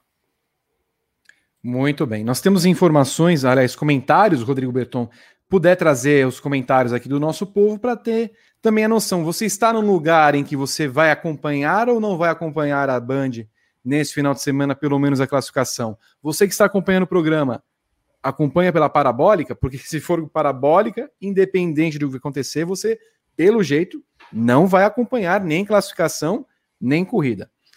Klaus Monchel, mas comercialmente a Band deve ter acordos anteriores com as afiliadas. Tendo essa ideia da audiência, ela pode negociar com mais dados. O problema, inclusive, com qualquer TV, e nesse caso, são as afiliadas. A questão é que, num primeiro momento, não estava acordado que passaria a classificação. Isso já estava claro. A Bandeirantes decidiu passar agora. E aí ela teve de ver com quais praças, quais praças iriam acompanhá-la nessa transmissão do próximo final de semana, às 10 horas, no horário de Brasília. O nosso Renato Ribeiro, legal é que a Bandeirantes explica o porquê era tão caro para a Globo transmitir para todo o Brasil. As afiliadas. Exatamente por isso. Quando você tem que repartir o bolo de todo aquele lucro que você ganha com as, as propagandas, né? com as apoiadoras, com, as, com os patrocinadores masters. E lembrando que no momento a Bandeirantes só tem um acordo firmado com a Claro para a transmissão da Fórmula 1 nesse ano. O Vando Monteiro da, Silve, da, da Silva. A audiência da Fórmula 1 na Band é um estouro para o canal. Conforme for crescendo, vai para mais praças, deveria ser geral, mas. Então, a, a, grande questão é que não é simplesmente um mais um, né? Não é simplesmente, ah, se der mais audiência, vai passar para o Brasil inteiro. Não, isso é uma coisa que a gente está projetando. A gente espera que seja assim, que caso dê mais audiência, vá passando. Mas se a gente for pegar é, no sábado de classificação, é, foram quanto? Foram dois pontos, né? Que a Band deu aqui em São Paulo. Uhum. É, não é exatamente uma grande audiência. Então, é, foi melhor do que no sábado anterior, sim, mas a, Band em São Paulo não passava nada no sábado àquela hora. Era um programa de baixíssima audiência. Em outras praças a gente não tem como saber. É muito particular. Pode ser que no sábado, duas da tarde, sei lá, em Campo Grande, passe um apresentador extremamente popular, fazendo um programa de auditório. Entendeu? Não tem como a gente saber. É, então varia muito de afiliada para afiliada e cada uma tem sua programação, cada uma tem uma audiência muito diferente. Você pega, por exemplo, é, eu acho que um exemplo ótimo é, o, é, o, é como a Record ganha em alguns lugares a Globo, como Salvador, Belém, quando ela tem os programas sensacionalistas dela. É, porque são praças locais que consomem muito aquilo. É, uhum. Em São Paulo, esses programas não fazem mais tanto sucesso assim. Eles garantem uma audiência, mas garantem lá seus 6, 7, 8 pontos. É, em Belém, em Salvador, coisa de 15 pontos, 20 pontos. Então, é, varia muito de lugar para lugar. As pessoas têm costumes diferentes, programas diferentes para assistir. O Sync Redder pergunta: poderia a Liberty trocar a transmissão em TV aberta da Band para uma transmissão free no YouTube em 2023 e usar esse canal para alavancar F1 TV no Brasil? Não, não faz o menor sentido, inclusive. Não faz o menor sentido. Até porque a Bandeirantes, até porque a o Liberty Media, que é uma TV aberta. Então, no YouTube ela não teria basicamente nem um décimo da audiência que ela tem em TV aberta. Porque a gente costuma contar, deu seis pontos em São Paulo. E aí tem a medição de São Paulo, quantos pontos representa, quantas pessoas, quantos domicílios. Mas aí você precisa olhar pelo painel nacional de televisão. Esse número é muito maior. Então imagino que a prova do GP do Bahrein deve, deve ter sido vista por, sei lá, 15 milhões de pessoas, 20 milhões de pessoas no painel nacional de televisão. No YouTube não alcançaria tudo isso. E se você tem o YouTube, você tira a audiência da F1 TV. Então as duas acabam concorrendo uma com a outra. Não faria muito sentido ter uma transmissão que tire da F1 TV uma, uma audiência que ela naturalmente teria. E o José Libório não tem almoço grátis se o retorno financeiro não vem, as coisas não vão ser ampliadas e os compromissos estão aí. Muito bem. Pulando e fazendo um gancho, Evelyn Guimarães levantou o dedinho pastel dela. Olha isso. Não, só queria acrescentar que é. o Paraná, aqui, Curitiba, não está dentro das praças em que vai ser transmitido a classificação na TV aberta, né? Isso porque tem programas pagos, né? Tipo, sabe aqueles em que você está numa concessionária vendendo os carros? É ah, é, nós vendemos, tipo, ah, vem aqui com um Ciro, Ciro Bottini, né? Isso. Compre o seu carro aqui na, na no concessionária do Rodolfo. Exatamente, exatamente. Corsa 1.8. Isso, exatamente. O Celta no, sei lá, 2001. É isso. Aliás, Evelyn, eu posso estar enganado, mas para muitas praças na corrida do GP do Bahrein, passou na parabólica o É Tudo Improviso. É mesmo? O programa de Anderson Bizocchi a pessoa tá esperando a Fórmula 1 ver o Anderson Buzoc. Ah, não, os barbichas, meu Deus do céu, não aguento. O programa não é nem da última década mais. Não. 10 anos já, 12 anos, sei lá. Não é possível. É, não é, possível. é uma morte terrível. É uma morte terrível. Apesar de tudo isso, meus caros, hoje nós tivemos na segunda-feira a confirmação de que a TV Cultura vai passar a Indy em 2021, todas as etapas ao vivo, a promessa de ter cobertura ampla, vão passar classificação antes da corrida, vai ter um pós-corrida, tudo mais, tal.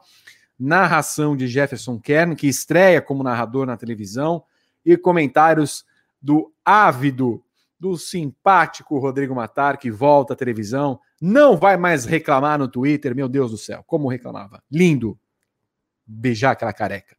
Escuta, é um momento único nos últimos tempos na televisão brasileira, porque você tem Cultura passando Fórmula E e Indy. Você tem a Bandeirantes passando Fórmula 1, Stock Car, Porsche, uh, Copa Truck. Copa Truck. É então, isso, é isso. São, são, seis categorias pelo menos, né?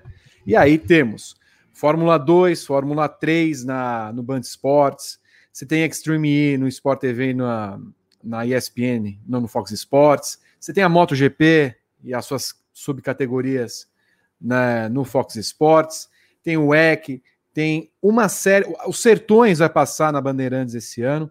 Então, é um momento é, brilhante que vive o automobilismo quando a gente olhava para trás e todo mundo ficava: ah, mas não tem brasileiro, então não tem interesse. E no fim das contas, nós estamos vendo que o, o fã de automobilismo está lá e as emissoras conseguem entregar o produto, conseguem abraçar esse produto, vender esse produto bem e ter esse público. Nós estamos discutindo agora há pouco uma questão dúbia, que é um movimento legal, uma, uma, um, uma, uma intenção boa da Bandeirantes, mas que acaba segregando. Mas, de qualquer forma, é um movimento que vai mostrando como o automobilismo vai tendo espaço numa grade da televisão aberta. A cultura não é uma emissora que tem um, um, uma abrangência nacional, eu imagino que também vai ter uma questão de afiliadas passando a Indy, mas é, trazendo na questão da Indy em si, Gabriel, nós temos uma Indy que vai para a TV aberta, que continua na TV aberta, né? Nós tínhamos uma prova no, na Bandeirantes e o resto no Band Esportes, mas vem para a TV aberta de vez. Uma Fórmula Indy, agora como é, nome oficial no Brasil em termos de site, vai ter um conteúdo exclusivo da Indy aqui no Brasil, uma atenção especial da Indy no Brasil, nesse mercado brasileiro. Vai ter um aplicativo que você vai poder acompanhar a Indy por esse aplicativo especial para o Brasil. Então, é um investimento que se faz da categoria no momento que a gente olha assim, de novo na questão do brasileiro. Nós não vamos ter um brasileiro o tempo inteiro na Indy nessa temporada. Os três brasileiros vão correr provas esporádicas mas você vê a importância do produto automobilismo e da categoria Indy no Brasil. É, eu, eu fui pego de surpresa, assim, pelo desfecho das negociações, é, pela forma como, como tudo deu certo, como tudo se encaixou, o fato da Indy não só continuar na TV, mas ir para a TV aberta, foi um grande passo, assim, importante mesmo. É, Vamos ver como é que vai ser isso, como é que vai ser esse aplicativo, mas a ideia já, já mostra que, que há um interesse na Indy no Brasil e que há um interesse de tornar mais brasileiros interessados pela categoria, que é uma coisa que a gente sentiu nos últimos anos que foi perdido e não é segredo para ninguém. A Indy, desde que teve a, a ruptura entre, entre kart e RL, ela teve muitos problemas para se reencontrar nos Estados Unidos, mais ainda no Brasil. É, a, a Indy ano após ano, vai recuperando espaço dela nos Estados Unidos, vai recuperando números de audiência, vai recuperando números de espectadores nos autódromos. No Brasil também foi assim. Ela teve um apogeu muito grande é, nos anos 90 no SBT, uma coisa de bombar de audiência, uma coisa de ter audiência de Fórmula 1 na, na Indy. É, isso foi passando com os anos. A Indy se, a Indy se transformou em dois campeonatos, é, isso nunca pode ser bom. Então, uma parte do um campeonato tinha pilotos muito melhores do que outros, um campeonato tinha pistas muito melhores do que outros, do que o outro. É, e isso foi tirando o interesse, deixando as pessoas perdidas é, no que acompanhar, em como acompanhar, em quem estava lá. É, então, acho que isso jogou muito contra a categoria que ano após ano agora vai retomando esse espaço que é dela por direito. E, e eu espero que dê tudo certo na transmissão. Agora, se eu tivesse que, que apostar eu, eu, eu diria que é muito difícil que todas as provas passem ao vivo na cultura, na TV. É, porque Por assim, eles falam que eles a, a, intenção é transmitir tudo ao vivo na TV. Mas se houver algum conflito de horário, a corrida pode ir para o site. E é quase impossível que não haja. A Indy tem uma gama de uns 6, 7 horários diferentes para correr. É muito difícil que nenhum desses horários desagrade a, grade de televisão. Eu vou dar um exemplo do Texas. Sábado, 7, 8 horas da noite. Será? Eu, mas assim, tem uma questão. Eu não. Desculpa a minha ignorância na TV Cultura. Não é uma TV que eu acompanho muito. Mas não tenho a menor ideia do que passa às 8 horas da noite na TV Cultura. tem o, jornal, Castelo né? Ratimbum, sei lá. Tem o Jornal da Cultura, né? O Gloob Gloob. O que, que passa? Não, tem o Jornal da Cultura, que é um produto valorizado ainda lá dentro. É, não sei se eles mudariam o jornal de horário. É, isso, isso é só um exemplo. Nashville vai correr seis e meia da tarde. No final do sábado dia, também, né? No domingo. Domingo, para piorar. Acho que, acho que, é domingo seis e meia. É, enfim, é assim, são muitos horários, muitas opções, dias diferentes. É, acho louvável a, a intenção de passar tudo ao vivo na TV. E isso sou eu que estou falando. Eu acho que vai ser difícil eles passarem tudo na TV porque a Fórmula E já teve uma que não foi. É, e nem era um horário que parecia tão horrível assim, era domingo cedo. Então, o que, que passou no horário? Desculpe. Puta, tava passando. Era uma missa. Missa. Ah, brincando, Mi, né? Missa de Aparecida. Missa de Aparecida, isso aí. É, eles, têm, eles têm um contrato muito. É, é uma hum. exibição dessa missa no domingo de manhã que é muito forte.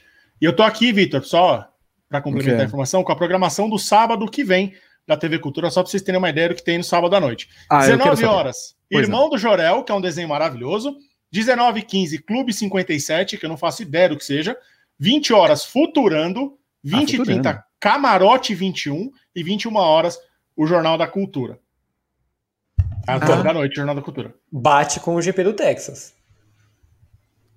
Não, mas assim, aí, aí eu, eu, desculpa, eu, eu, eu tava um pouquinho fora do ar em alguns momentos. Mas não passar a Fórmula E por causa de missa, eu já começo a. Já me começa a me dar uns, uns ciricuticos no meio da, da Calma, Vi. Da Calma, Clo, já vou falar da Clo aqui. Porque. Mas a, é, a, missa, a, a, a, missa tinha um contrato anterior. O Renato tá falando assim: a cultura tem horários vendidos para esses canais menores. Pois é. É, é a mesma coisa das afiliadas, ela vende o horário, ah. ela é uma emissora de capital público, né? Ô, Berton, domingo, eu. domingo, duas da tarde, o que, que temos na cultura? Deixa eu pegar aqui. Porque eu quero, eu quero saber das Quintas Minas. Se não vai, vai que tem a, a missa do, do, do Galo. Na hora a das missa do Padre então. Marcelo. Então. Marcelo, Uma hora da... Marcelo tá bombado, né, gente? Puxa, Você vê, tá forte, né? Você viu? O Whey tá Protein. Ele, ele, ele, tá, ele tá andando com um amigo nosso aí. Um beijo, hum. Saulo Porto. Porto. Meteu, não, meteu o shape, né? Meteu, o shape. Meteu. Ó, tá, tá domingo, mais bonito me... que o Fábio de Melo. Bom, vamos lá. E aí, que tem? Domingo, me... que me bloqueou, inclusive. Meio-dia e meia, Molang. Quem? Um coelhinho excêntrico e cheio de entusiasmo e seu melhor amigo Piu Piu buscam sentir os detalhes da vida. É um desenho animado. Piu Piu 12... aquele? Do... Não, é outro Piu Piu. 12h35, Turma do Bicudo. Ah, outro... Turma do Bicudo. 12h45, Peppa Pig. Ah, essa eu conheço. Maravilhoso. eu conheço. 13 horas, Kid e Cats. Ai, 13 e 15, os Chocolix. Você falou o Kid, eu já lembrei do nosso seguidor, o Bengala aqui. O Mas não, não seria muito da cultura passar o Kid Bengala às 13 horas de um domingo. Não seria muito, muito religioso. 1h30 Rick Zoom, 1h45 Heavy Roll, 14 ah, é. horas LBF, Liga Nacional de Basquete Feminino. 14 horas. E... Isso no próximo domingo. 4, da tarde, Turma da Mônica, 4 e 15 Chau o Carneiro, 4 e meia Fórmula Indy, até as, as 18h30 ah, com okay. matéria de capa. Bom, olha só. Temos já um cenário aí para observarmos o que vai ser a Indy na cultura e algumas coisas que podem dar problema. Pegando esse gancho e só falando o que eu falei no começo dessa abertura. É um momento é, brilhante para o esporte a motor. E ainda entendo que por, por conta disso, Evelyn Guimarães e Gabriel Curti, até a MotoGP teria espaço na TV aberta com uma audiência muito grande, até olhando pela audiência que nós temos aqui no Grande Prêmio, das pessoas Sim. interessadas em MotoGP, né, Evelyn? Eu acho, eu acho que seria.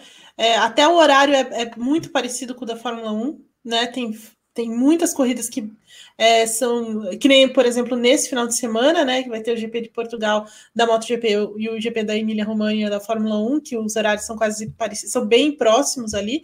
É, eu, eu acredito total que a MotoGP teria um grande espaço na TV aberta, sem dúvida, mesmo que não tenha é, nenhum apelo por não ter nenhum brasileiro ou por não ter tido campeões brasileiros, nem nada disso. É, o campeonato é muito bom, né? O campeonato ch chama muita atenção, muito equilibrado. Enfim, tem grandes nomes lá que tem, fazem disso um apelo grande, uh, mas não parece que nunca encaixa, né? A, a MotoGP na TV aberta embora na TV fechada ela tenha uma grande audiência, no site também a audiência sempre crescendo mês a mês, uh, e sem dúvida, para mim, teria um grande espaço também a MotoGP, fechando todo esse, esse ciclo das grandes categorias, né? Fórmula 1, MotoGP, a Indy, MotoGP, a Stock também, que tem, né, que agora também tá, continua na TV aberta, enfim, a Fórmula, a Fórmula E, né, já falei. Uhum. É e você, Gabriel? Também é um momento muito interessante para o esporte a motor e que bom que a gente pode falar isso porque é, é por um público que nós falamos, é para vocês que nós falamos e que estamos vendo cada vez mais torna-se atrativo e também nós não podemos negar a ajuda que trazem programas como Drive to Survive, a MotoGP, por exemplo, trazendo isso. A, a Stock Car me parece que já teve alguma ideia similar de trazer alguma algum documentário nessa linha, justamente para abraçar outros públicos e fazer com que o esporte a motor tenha muito mais atenção. Exato, essas iniciativas são fundamentais para você passar o esporte para gente que não é do esporte, para gente que não, não teve a, não teve não foi criado por alguém que gostasse de esporte a motor como a gente foi, sei lá, é, que não foi apresentado ao esporte a motor. É, eu conheço muita gente, muitos, tenho muitos amigos que que começaram a acompanhar a Fórmula 1 mais por causa do Drive to Survival, então por seguir pilotos em redes sociais, viram o que eles fizeram, enfim, é... isso acontece, sabe? E acho que é, é, super válido. E com certeza acho que a MotoGP tinha espaço na grade da TV aberta é... e que daria retorno de audiência. A MotoGP deixou há muito tempo de ser um esporte de nicho, de ser um esporte de motoqueiros. É, uhum. Ela é hoje um, uma categoria extremamente apreciada por quem, por quem consome esporte a motor. Eu diria que só menos do que a Fórmula 1. Muito bem. E falando em Fórmula 1, final de semana nós temos o GP da Emília Romanha. Vamos às apostas do final de semana. Mas eu lembro o seguinte, o, o Gabriel e Evelyn. O tempo não tá muito bom, não, hein? Ah, é verdade. Ó, eu, eu, como, como vocês sabem, vocês, é. que, vocês que acompanham a atração Paddock GP, toda uhum. semana, toda semana de corrida, eu coloco aqui no meu aplicativo de temperaturas e, e climas a, a, uhum. cidade ou o mais próximo possível. Né? Então coloquei Bolonha aqui para gente, a gente acompanhar como tá, estão as coisas. Nesse momento, 10 graus, tá? Que delícia. É, amanhã máxima de 8. A máxima é 8? máxima de 8, mínima de 3. e hoje e amanhã chuva o dia inteiro. Aí na é quarta-feira. É uma frente fria que está passando pela Europa. Exatamente. Aí na quarta-feira para de chover. É, só que a máxima salta para 13. Ah, Aí na, na quinta-feira volta a chover com a máxima de 13. Na sexta-feira faz um calor danado, 15 sem ah. chuva. Aí no sábado, 14 com alguma chance de chuva. E no domingo esfria mais um pouco e a chance de chuva é mais considerável. Esfria quanto? É para quanto? 11, 10? Não, é, é, porque ele fica meio descalibrado para uma semana, né? Do ah, domingo. Tá. Mas ele está dizendo 12 e com uma expectativa de chuva acima de 50%. Ih, rapaz. Dada a situação, dada a situação, Evelyn Guimarães, qual é o seu palpite para o final de semana? Não, difícil esse palpite, hein? Porque é, a, quanto menor a temperatura for, melhor para Mercedes. Mas, a, só que assim, se chover, pista molhada, tanto o Hamilton quanto o Verstappen são muito bons nessa, nessa condição, né? Então, não sei. Vamos, eu não sei. Posso pensar não mais sabe. um pouquinho? Não. Vamos, Evelyn. Tá. Verstappen, hum. Verstappen, Hamilton e Pérez. Pérez. Muito bem. Uhum. Você, Gabriel Curti? Verstappen, Hamilton e Gasly. Também acho que vai ser a mesma coisa que o nosso Gabriel Kurtman, primo da Anne Lotterman, nos trouxe nesse momento aqui, depois dessa brilhante explanação é, meteorológica da região de Bolonha, Imola e afins, tá? Vou, vamos ler mais algumas mensagens, Rodrigo Berton. Temos aí? Aliás, o Rodrigo Berton, vem, aparece na tela. Me irritei. Batemos 450, pelo menos? Ah, passamos, 493. Ah, ah, pelo amor de Deus. Cruzeiro Anarcocapitalista mandou dois reais pra gente. Adelmo Trigo mandou dois reais perguntando o que a gente achou do Extreme E. Adelmo, a gente falou muito do Extreme E no programa da semana passada no Paddock Plus na Twitch, três da tarde. Então, tá lá disponível ainda o VOD. Quem quiser acompanhar. Mas Gabriel a gente falou. não gostou, tá? A gente não, é, gostou. A gente não gostou. E o Rafael da Silva Coelho mandou 23,40 com uma pergunta assim: é, o Vitor, que é um, um ótimo especulador imobiliário. Boa noite. O que vocês pensam sobre o mercado imobiliário lisboeta? Para uhum. onde os moradores da capital de Portugal podem se mudar se não conseguirem mais resistir ao aumento de preços? Para o Algarve. Fica perto Algarve. da Fórmula 1. Também concordo. É, isso aí. é muito Pronto. caro lá no Algarve, é muito caro. Então vai para o Estoril, é outro lugar que é, é... Muito caro também no Cascais, muito caro. Então Tem vem pro Brasil. Lá Coimbra, Coimbra. Não, por que vir pro Brasil que você vai desejar o mal dos caras? ah, por quê? Deixa não. eles, deixa eles não, lá. Vai, Açores, vai pra, Eu tenho uma prima que mora em Bragança e pelas fotos que ela posta é uma coisa maravilhosa. Então vai para Bragança. Não, Paulista. Bragança, não, Bragança. Andaluzia, Espanha. Andaluzia, Espanha. Que é muito bonito, inclusive. É isso, Berton? É isso, Vitor. Muito bem. Então, olha, é o seguinte. Só terminando. Ué, agora sim. Que susto, porque você sumiu, Evelyn. Eu levei um, sustinho aqui. Só para saber. Ah, tá bom. Pombas até que enfim atingiu 450. André Luiz, Fórmula 1 volta para Globo em 2023? Não temos essa informação, até porque acabou de começar o acordo com a Bandeirantes. Vai saber é, como estão as relações entre Liberty Media, Band, Globo, mas por enquanto não temos nem o que falar a respeito. E para finalizar, o Leandro Y tem um conhecido que trabalha Tempo na Band. esgotado, acabou o programa. Tá bom. Já, já que você me interrompe dessa. Eu sei de canais de automobilismo que querem fechar. Vitor, tempo Bom, estamos encerrando aqui mais um Paddock GP. Eu quero agradecer a Evelyn Guimarães, a Gabriel Curti, a Rodrigo Berton, a você que acompanhou todo o nosso Paddock GP. Temos, como você sabe, lives todas, todas as segundas, terças, quartas, quintas, sextas, lá na twitch.tv barra grande prêmio. Amanhã nós temos o Giro BR com o comando de Fernando Silva. Quarta-feira, TTGP com o comando de Pedro Henrique Marum. Quinta-feira, WGP com Evelyn Guimarães, Juliana Tesser. E quem, Evelyn? Qual é a convidada especial? É segredo. Puxa, que maravilha.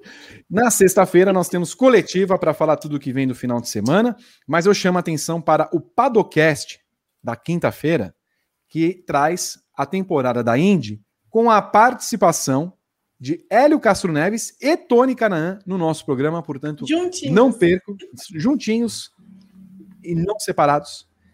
não perca, portanto, o nosso Padocast em todos os agregadores do país. Não, e não percam. Hum. Ó, só uma dica: não percam o WGP de quinta-feira. Não vou falar ainda, mas vai ser muito, muito bom. Histórico. E importante. Importante. Pronto. Então nós podemos ir embora? Eu não posso falar daquele. Ó, tem, aqui, ó. Tem um conhecido... Não, Vitor, Vitor, tira. Tira. Um grande beijo para todos vocês. No final de semana temos edições do Briefing. Acabou a transmissão na televisão. Briefing analisa tudo o que aconteceu na definição do grid de largada. Nove da manhã do próximo domingo, no horário de Brasília, temos a edição 1 do Briefing. Cabine GP na sequência para fazer a transmissão de segunda tela e logo depois voltamos para a análise do GP da Emília-Romanha, segunda etapa do campeonato. Termina o programa é, cancelado que foi por Rodrigo Berton. Tchau. Podia nem falar do negócio. Não pode falar, acabou o tempo do programa.